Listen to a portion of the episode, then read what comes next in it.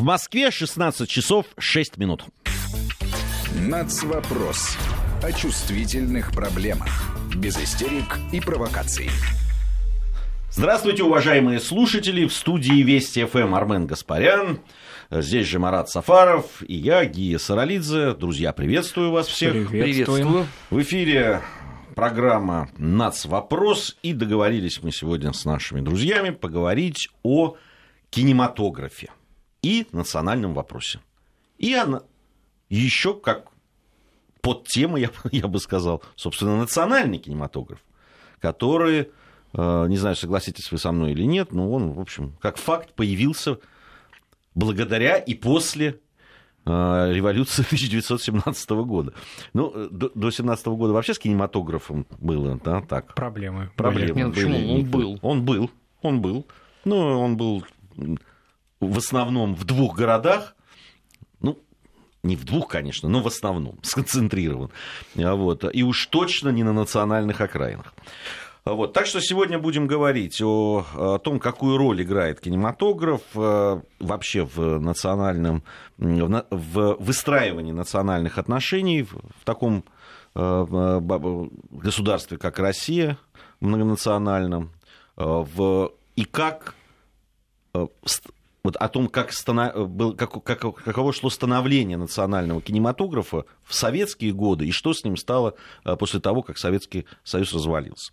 Э, в какой-то степени э, такие темы мы затрагивали да, частично в разных наших программах, но вот так, чтобы объявить ее целиком темой нашей программы, такого еще не было.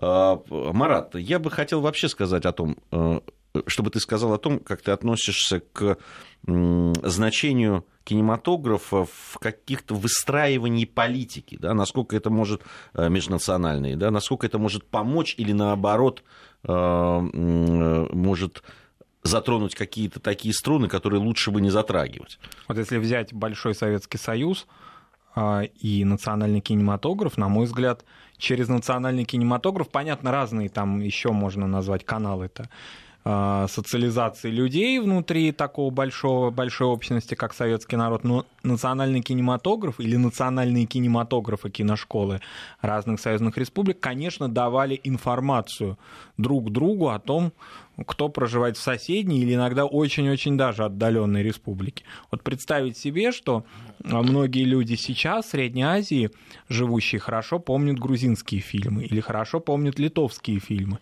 Это же парадоксально, да, то, что они узнавали о тех республиках, с которыми они никогда, с населением которых они практически не сталкивались. Понятно, там могли в армии знать а, людей из других союзных республик. Мы, мы еще... кстати, о значении армии. О значении вот, армии говорили, говорили да. Этом, Но там смысле. еще, там где-то на каком-нибудь черноморском курорте кого-то встретить или еще что-то. Но, в принципе, а, вот такую визуальную картинку и какое-то какое послание из другой союзной республики о бытии, о культуре, о традициях, о менталитете в чем-то, юморе и об истории этих республик, конечно, люди считывали из национального кинематографа. В этом смысле он был национальный в каждой республике, отражал национальную специфику, но он же и давал возможность объединять советский народ, делать его единым. Вот мы сказали о том, что, конечно, в дореволюционный период где-то было, где-то не было, практически нигде не было, но все-таки были примеры, где э, кинематография шла все-таки из каких-то уже таких предреволюционных, я бы сказал, да, периодов, как, скажем, в той же Грузии, где национальный кинематограф, если брать все остальные союзные республики, был, наверное, наиболее развит. Потому что традиции грузинского кинематографа предреволюционного, они уже сложились к этому времени. Где-то национальный кинематограф, где-то театра-то не было где-то письменной литературы не было. Поэтому фактически он создавался с нуля, это был такой большой советский культуртрегерский проект. Ну, о том, вот как раз как все начиналось, я рассчитываю сейчас поговорить э, с Андреем Петровым, э, сотрудником информационного портала «Вестник Кавказа». Он на прямой связи с нашей студией. Андрей, приветствую вас. Да, здравствуйте. Э, как раз вот мы хотели поговорить о том, а как, собственно, все начиналось. Э, мы, мы вот тут затронули эту проблему, насколько национальный кинематограф существовал до Октябрьской революции. И, э, ну вот, Марат сказал о том, что ну, какие-то традиции уже складывались в отдельных, да, там вот регионах, как Грузия, например. Но, в принципе, конечно, все началось уже после революции. Да. Слушаем вас а... внимательно, да. Как вы верно отметили, и вы, и Марат, в Российской империи индустрия национального кино не успела сформироваться, ну просто потому, что этот кинематограф прошел всего 9 лет до революции и почти не вышел до, за границ нескольких столичных киноателье.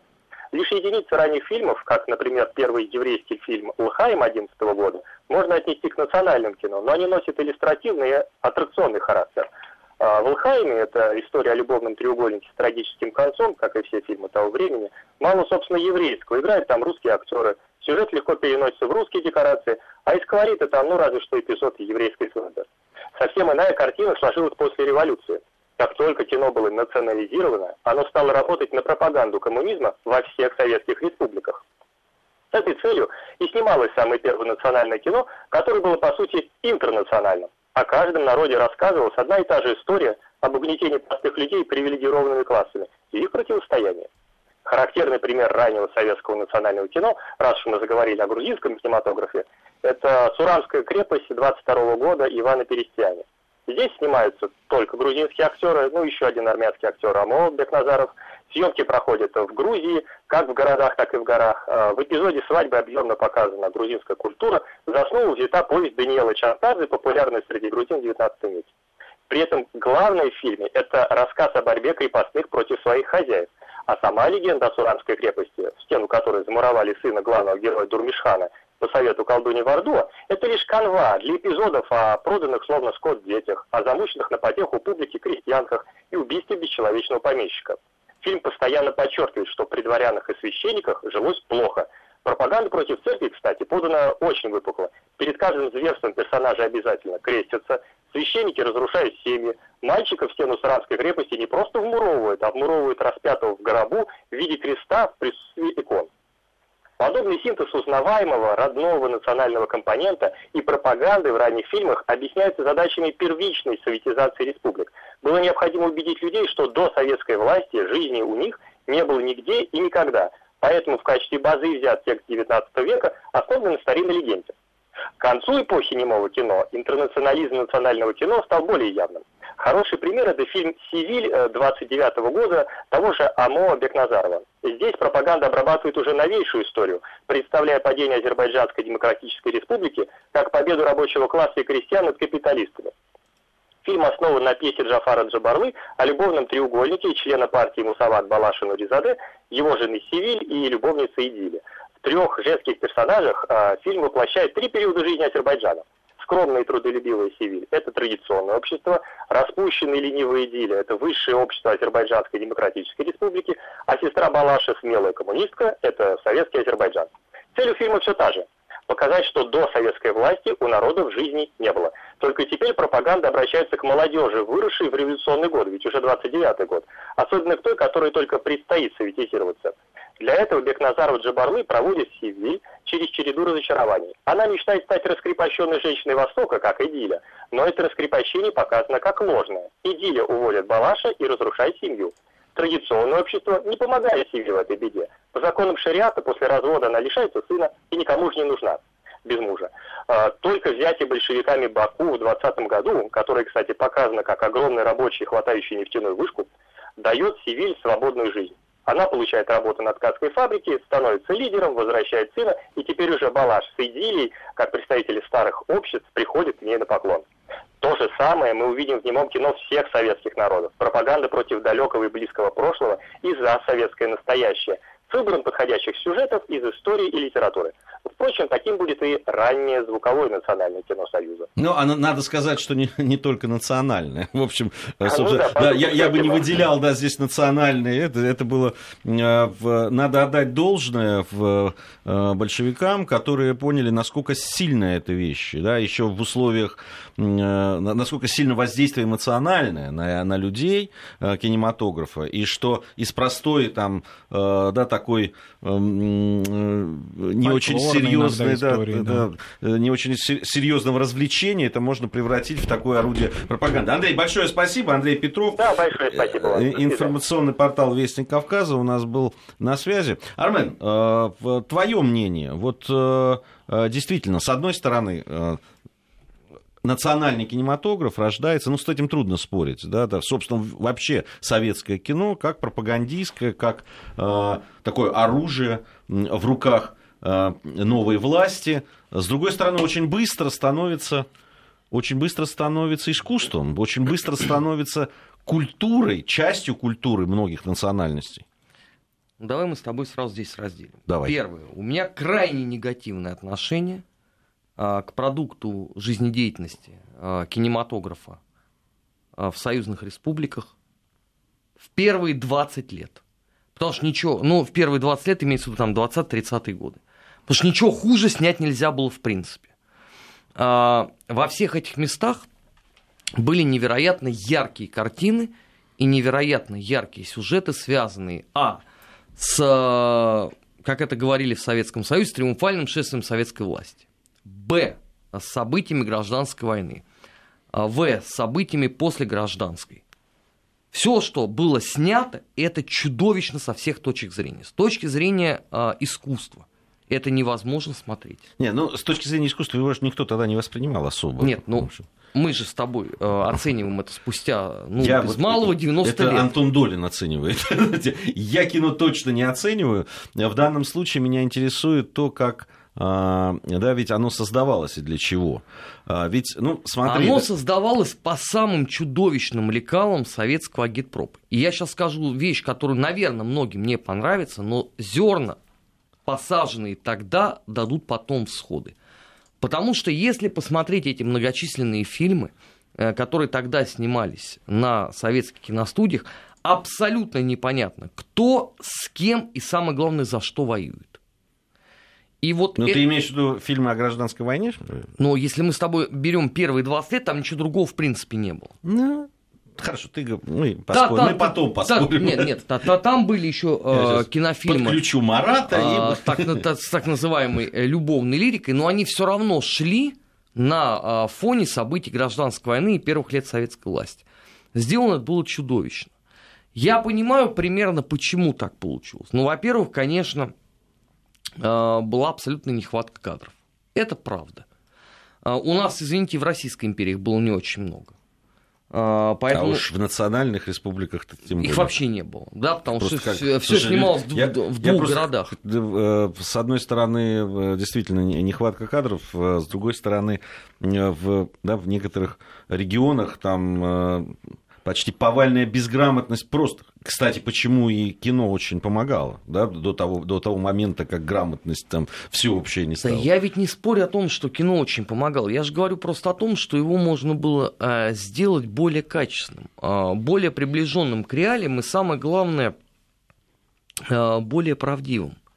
Вот это вот вечная была э, беда э, кинематографа э, первых там 20-25 лет – вот у нас многие говорят, а почему эти фильмы не показывают?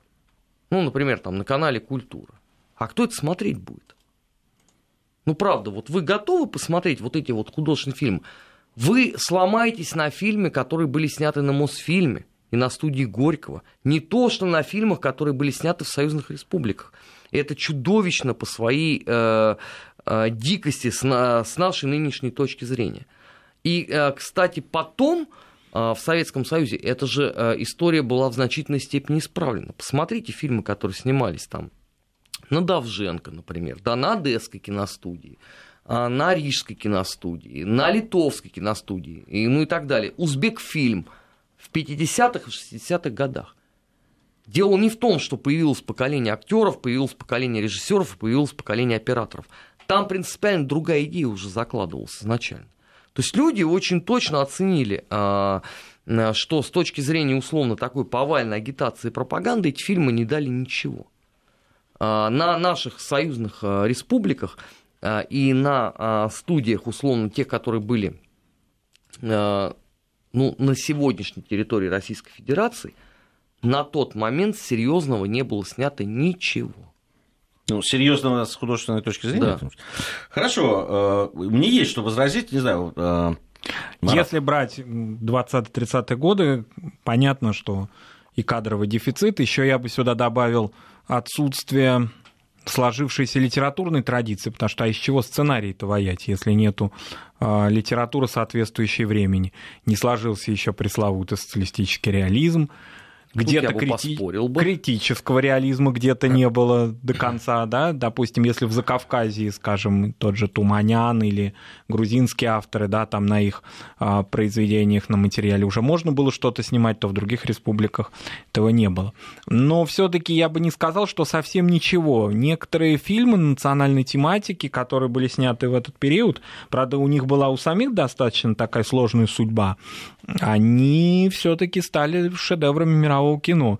Опять же, может быть, это исключение из правил, подтверждающее правило. Ну, все-таки я бы ну, назвал ну, здесь Соль Сванетти и Колотозова, например, да, который вроде как бы изначально агитационный фильм, да, он связан с тем, как вот бедным сванам наконец-то советская власть дала возможность э, к цивилизации прикоснуться, а до этого они фактически там соль-то не могли довести до своих высокогорных селений.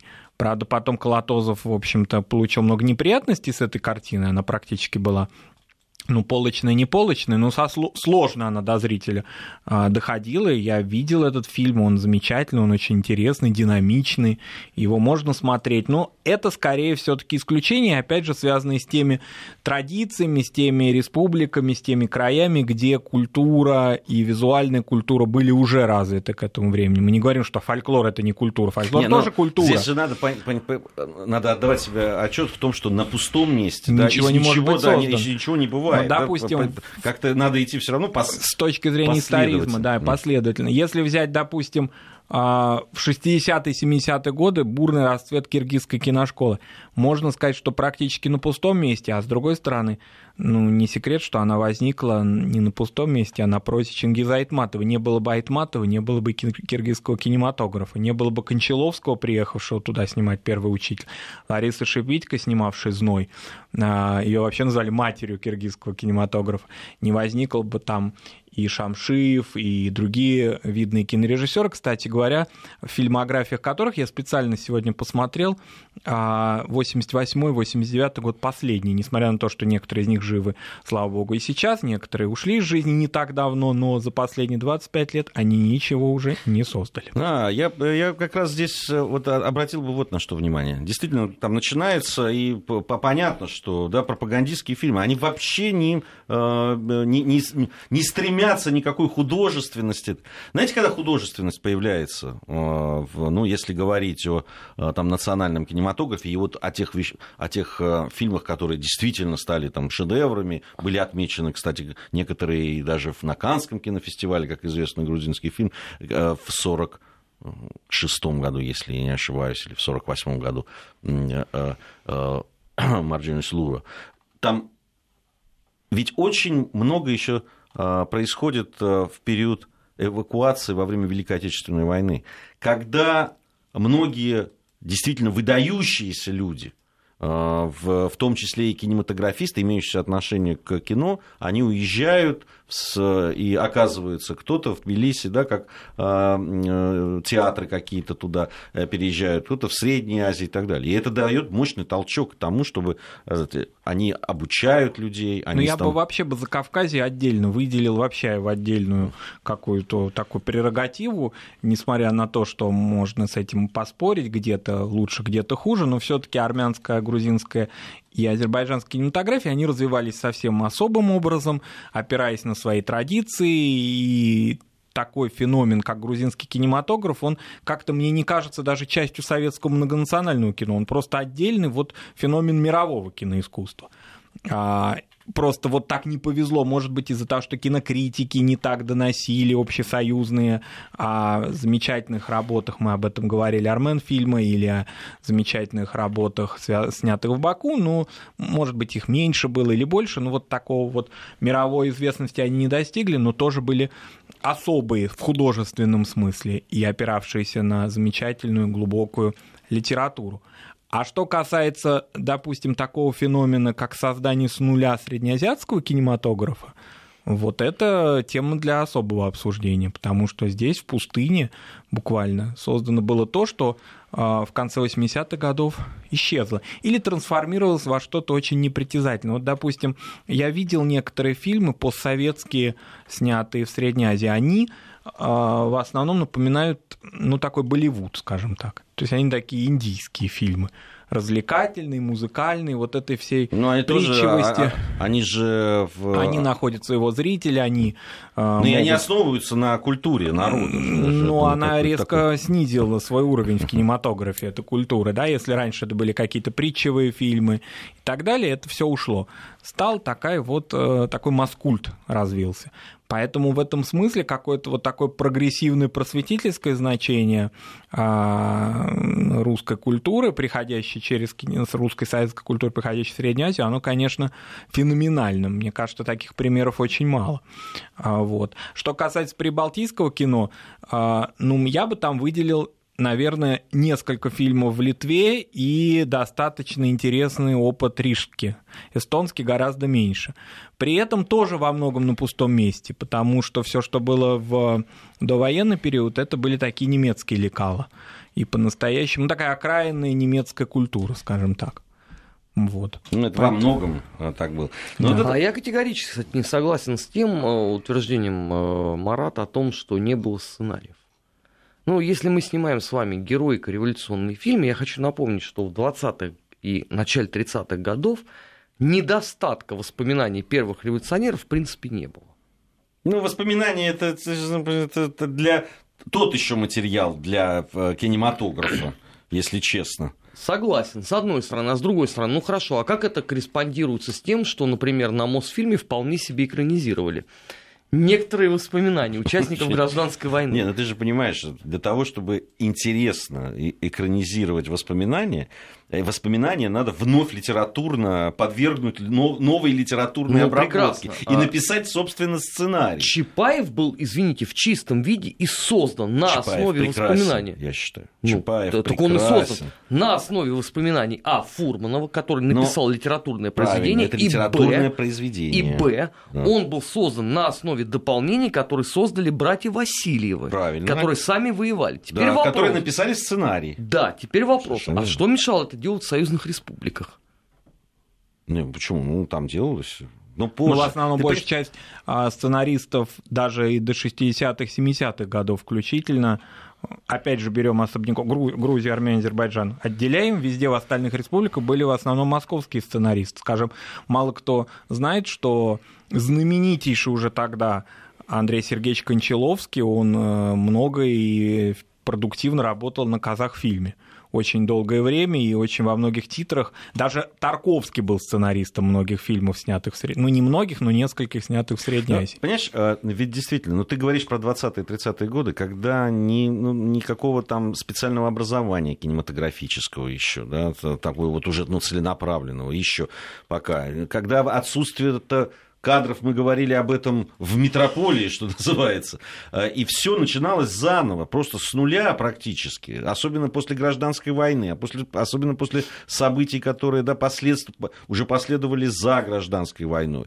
Э, вследствие от того, что очень многие люди уехали, мигрировали, которые Хорошо, этим занимались. А в 60-х годах какие были причины что эта схема не работала. Не, почему работала? 60-х Да, годах, ну вот Узбек да. фильм снимает э, трехсерийный завещание старого мастера эталонное просто убожство, посвященное гражданской войне. Вот тут э, вы к чем это будете оправдывать? А я смотрел с удовольствием в детстве.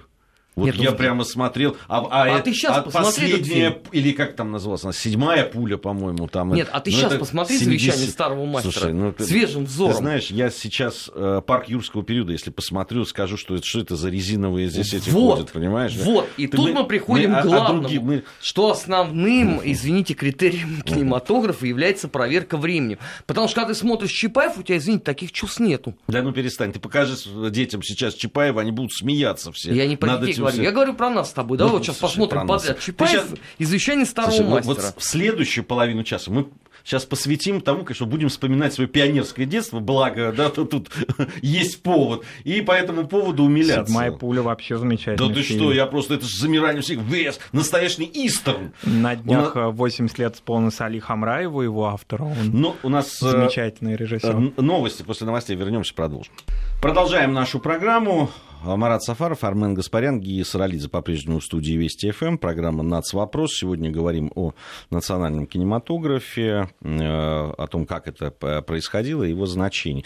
Кстати, вот от, от немножко хочу перейти вот на национального кинематографа как такового. Ну, понятно, что где-то были какие-то традиции, были уже заложены. Э, я бы не отделял, кстати, процессы, которые происходили, допустим, в Закавказье от того, что было. Да, понятно, что где-то, э, что в Закавказье были уже зачатки кино, киноиндустрии, так громко скажем. В Средней Азии этого не было вообще. Но по большому счету вся страна, что, что национальный кинематограф с точки зрения большой национальной Советского Союза, что национальный, э, который в республиках там, или э, у других народов, когда автономных республик э, развивался, процессы примерно одинаковые. Все строилось, все начиналось фактически с нуля. Вот. Просто где-то были ресурсы, возможности и кадры для того, чтобы быстрее ну, это я делать. немножко поспорил бы насчет того, что насколько дальше Сегодня все это все развил... настроены спорить. Я, я Потому что всех очень, ничего не всех очень привлекла тема. А, опять по моему любимому грузинскому кинематографу, а, все-таки степень влияния и местных партийных руководителей, идеологических на развитие кинематографа на уровне еще сценария уже потом готового фильма, она была очень разная. Допустим, если мы возьмем Украину, то сама судьба Параджанова, так называемого жанра поэтического кино, который многолетний партийный руководитель Украины Щербицкий практически растоптал и этим гордился об этом говорил очень много, это одна тема. И совершенно другая тема — это покровительство грузинскому кинематографу со стороны Шеварнадзе, о чем очень много говорится. И вот мне об этом рассказывала Кора Церетели, видный очень ну, крупнейший грузинский киновед, да, о том, что и судьба покаяния, и очень многих фильмов, и возвращение самого Параджанова в Грузию. Это все благо, которое сделало партийное руководство Грузии. Поэтому, может быть, этот феномен и эти э, моменты, которые связаны со свободой, э, где работали да, грузинские э, кинематографисты, связаны и с э, тем достаточно благоприятным, можно сказать, тепличным режимом, ну, который да, еще был устроен. Там многое зависело от того, как да, отправляли тогда уже из, известная система нацкадров, да, которая... Вавгик. От, да. Вавгик, да, в те, э, как раз подготовка кадров. Э, я вот поговорил про Канский фестиваль, где был отмечен, э, ну, и, конечно, не, это не 46-й год, это 56-й год, я оговорился, Лурджа Магдан, известный очень короткометражный, Тенгиса Буладзе, Резучхеидзе, да, тандем таких из великих Э, кинематографистов грузинских, которые, которые много потом очень что сделали в кинематографе советском. А вот, э, э, ну, и действительно, ну, по-разному развивалось. Я, я немножко хочу сейчас отойти от этого, ведь кино, и, и оно конечно, задача пропаганды стояла, и разные задачи стояли о советском строе и так далее. Но одной из важных очень задач перед кинематографом советским стояла задача как раз Э, да, воспитание интернациональных чувств. Ведь если мы посмотрим фильмы э, там, 30-х годов, 40-х, да и 50-х, да и 60-х, и 70-х. Мы же, если мы смотрим, да, там, э, какой-нибудь фильм о войне, да, там в бой идут старики, то там обязательно есть и украинец, и русский, и грузин, и представитель Но только средней... это не национальный кинематограф. Это не национальный. Я говорю, задача у нас же программа «Нацвопрос» называется, да? Вот как раз, и я говорил о том, что хотел бы поговорить о том, как кинематограф помогал, решать какие-то э, эти проблемы. Вот, э, Армен, на твой взгляд, насколько ты сейчас сегодня очень критически настроен, на твой взгляд, насколько, Я долен. насколько, насколько успешно э, это притворялось в жизнь? Как раз мы с Долином об этом говорили, он говорил, что нет, это очень плохо притворяется на самом деле. Абсолютно Все... бездарно. Вот. И ничего, ничего вот, не добились. Ты... А, с, с точки зрения ответ может быть только один. Ну, давай вспомним нашумевшие по всем абсолютно союзным кинотеатрам фильм, который собрал кассу, был одним из самых лучших э, на тот момент детективов «Двойной капкан». Производство Рижской киностудии. Был такой, да. Его вчера, по-моему, по, какому-то да его, слушай, его, его против... показывают с завидным против... постоянством. Замечательное кино, действительно, да. очень классно сделанное. Вот в основе там лежали некоторые э, тезисы советского агитпропа. Вопрос. Помогло? Правильный ответ. Нет. Почему? Потому что абсолютно никто на это не обращал никакого внимания. Ну хорошо. Помогло ну... в чем я Армен хотел Воспитание интернациональной дружбы. Скажи, вот есть фильм Отец солдат уже так, упоминавшегося. Ну, сегодня, и многократно. Да, вот там, да, события, отец едет, там, он грузин. По, по дороге ему встречаются люди разных национальностей. По дороге ему встречаются, например, люди, давящие виноград, и не, вина, вина, не, не виноградники, важно. и никто не видел в этом какой-то грузино-русского какого-то противоречия. Совершенно верно. Да. И, и сделал ли этот фильм э, как, ну, что, что-то положительное да, в конечно. формировании и на националь... в, том числе и межнациональных Да, конечно. Отношений. Только давай не будем с тобой забывать, что на а, каждый, условно, отец солдата у нас присутствовал, например, шел четвертый год войны со всеми вытекающими из этого последствиями. Ну, шел что-то, он вряд ли наносил урон национальным Нет, отношениям. он не наносил урон, он, он просто задавал вопросы, на которые должен был отвечать какой-то следующий фильм, а ничего этого не происходило. Я могу самый яркий пример привести с этой точки зрения. Замечательный телесериал, который снимал Беларусь фильм, назывался «Государственная граница». Был такой, да. Отсюда вопрос. До сих пор крутят и смотрят. Правильно, только если первые серии отвечали на все вопросы, то начиная с пятой вопросы только множились.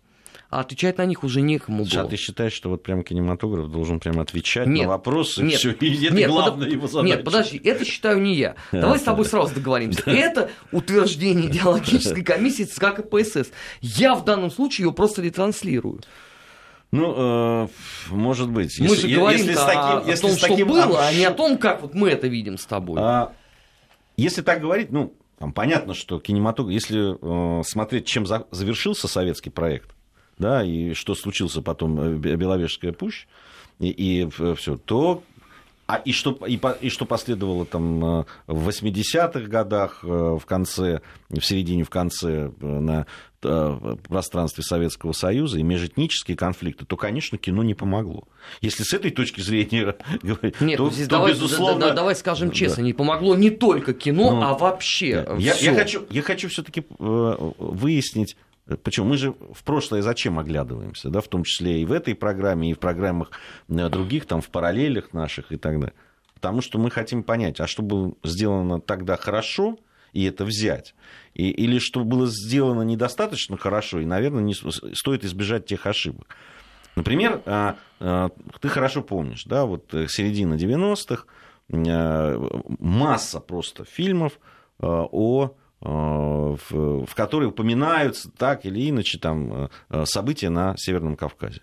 Я считаю, что вот эти фильмы, а их однобокость и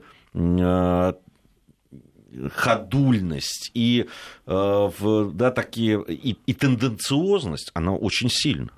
Она нанесла очень серьезный удар по национальным, межнациональным отношениям в России. Я уверен просто в этом. Это правда, абсолютно. Но вот здесь мы с тобой упираемся в другой прискорбный факт что мы смотрим а, на многие фильмы 50-х, 60-х и 70-х годов, не очень понимая многие реалии той эпохи. Ну, вот я самый яркий пример приведу. Да?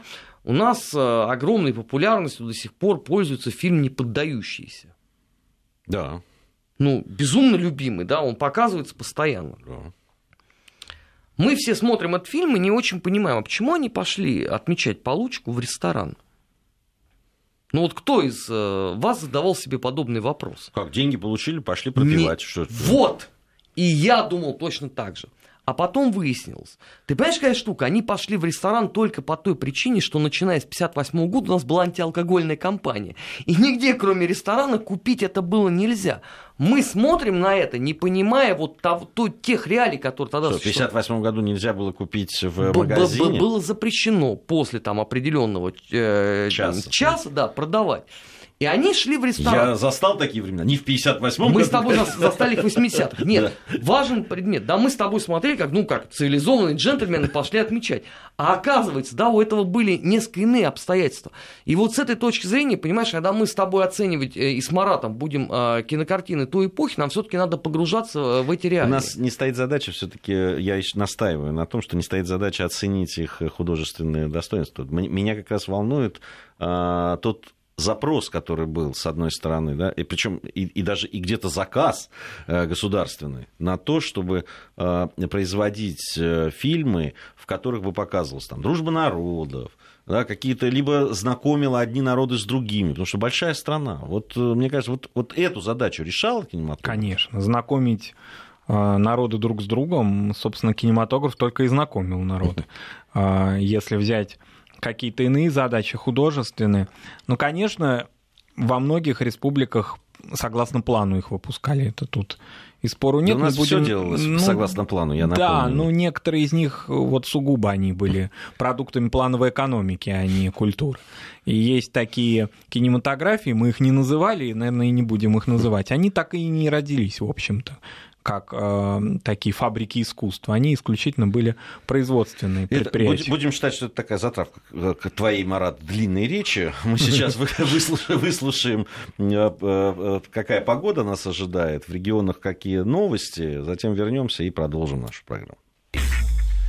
Продолжаем нашу программу. Марат Сафаров, Армен Гаспарян, Гия Саралидзе по-прежнему в студии Вести ФМ. По-прежнему мы говорим о национальном кино и, и то, как кинематограф э, решал проблемы и должен, может быть, и сейчас, может, на это надо обратить внимание, который э, вот тем вызовом отвечает, э, который есть в межнациональных отношениях.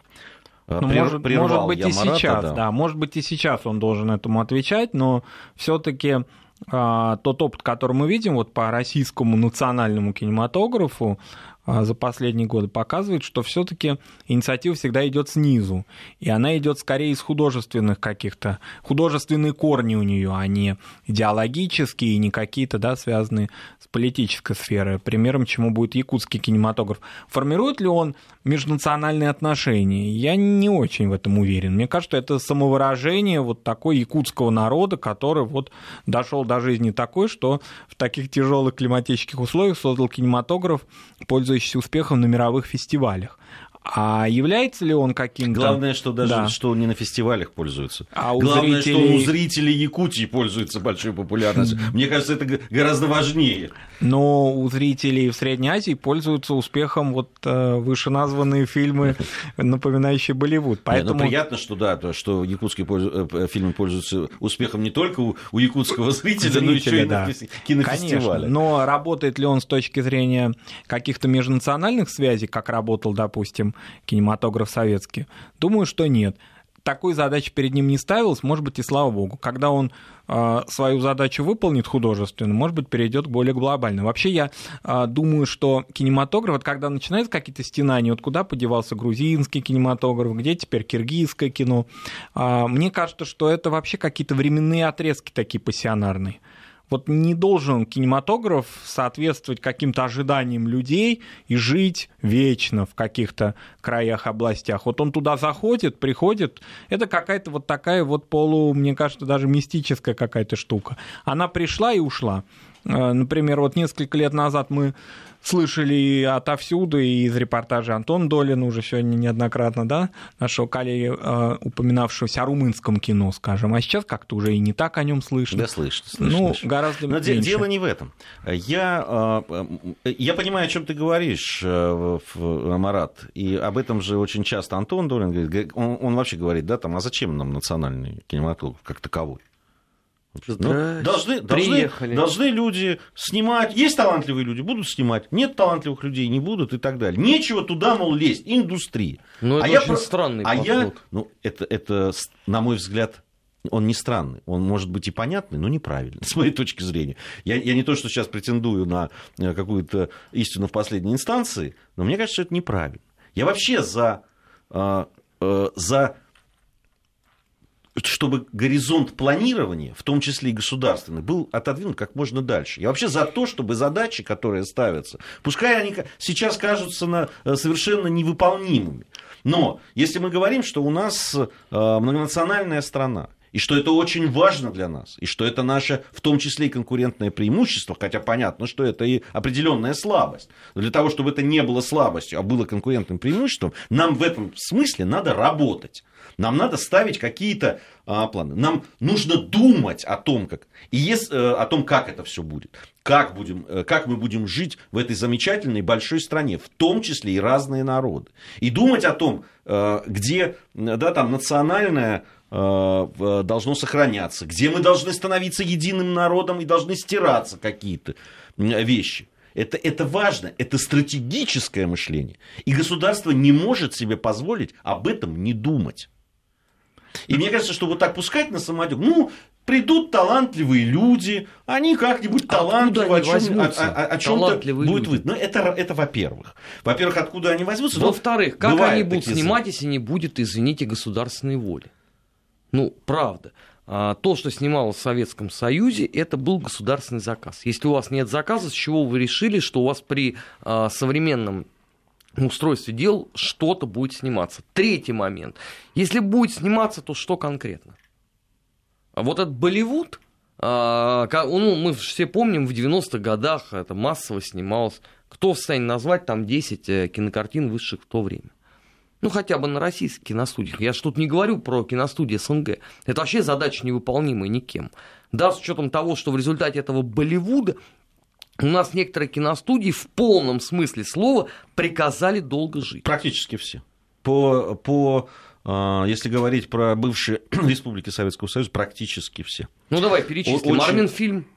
Не, ну, я не знаю, я не знаю Грузия фильм в каком сейчас состоянии? Ну, на, на Грузии фильм я был, там сейчас э, э, небольшая площадка, насколько, ну, ту, которую я видел, она, ее привели в порядок. Ну, грузинские фильмы просто их снимают независимые, скажем так, режиссеры, они как-то отдельно да, они от индустрии работают. Они да. работают от индустрии не потому, что они так хотят, а потому, да, что потому индустрии что нет. нет да. Ну, не может быть индустрии, там, э, наверное, развитой индустрии, киноиндустрии в стране, где там, ну, 4 миллиона человек. Но при этом потихоньку возродилось. Молдов фильм, а, киностудии украинские. Кто может назвать последние работы всех этих киностудий? Нет, там есть и украинские режиссеры, которые снимают, там иногда не поймешь уже, чей, в России там, да. Тот же, тот же Лазница, он, то ли, он белорус, он снимает на русском, вроде как позиционирует себя как гражданин. В Казахстане да. снимаются, в Узбекистане есть. Ну, просто это все не тот уровень э, и художественный, и уровень производственный, какой мы знаем по советскому времени. Где-то просто исчезло, и даже уже я думаю, что людей нет, которые могут это вспомнить, скажем, как в Таджикистане.